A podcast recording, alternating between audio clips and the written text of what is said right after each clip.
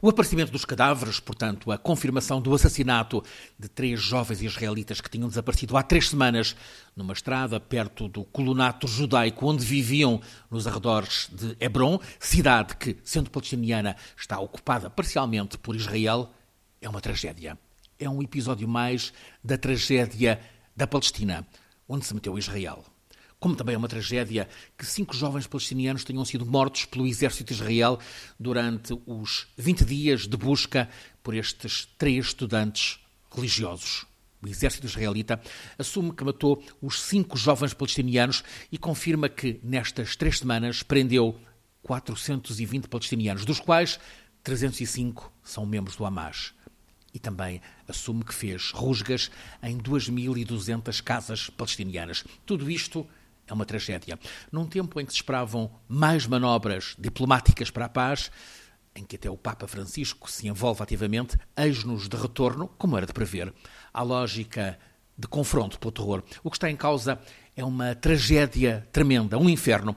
Vale ter em conta os números desta tragédia ao longo dos tempos. No período de sete anos, entre 2000 e 2007, período que inclui a segunda intifada palestiniana, esta guerra é disso que se trata, uma guerra levou a vida a 4.228 palestinianos e a 1.024 israelitas.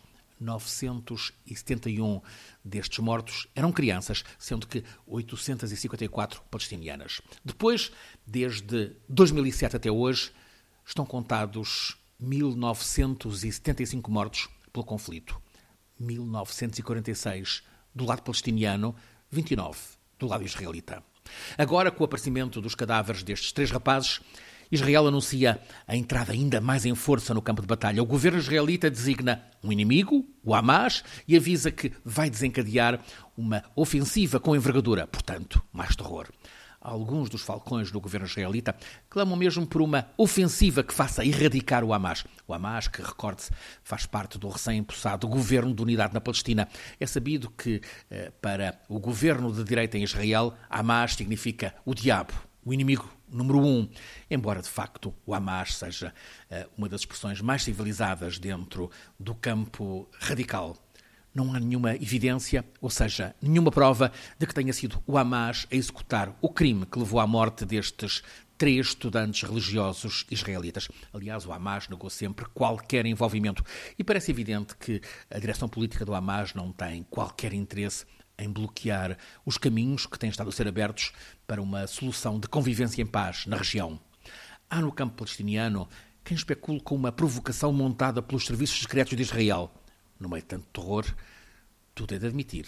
Mas também se sabe que há grupos e grupúsculos no círculo palestiniano, fora de qualquer controle por parte do Hamas e ainda menos da Fatah, grupos apostados em sabotar qualquer manobra que leve à convivência em paz.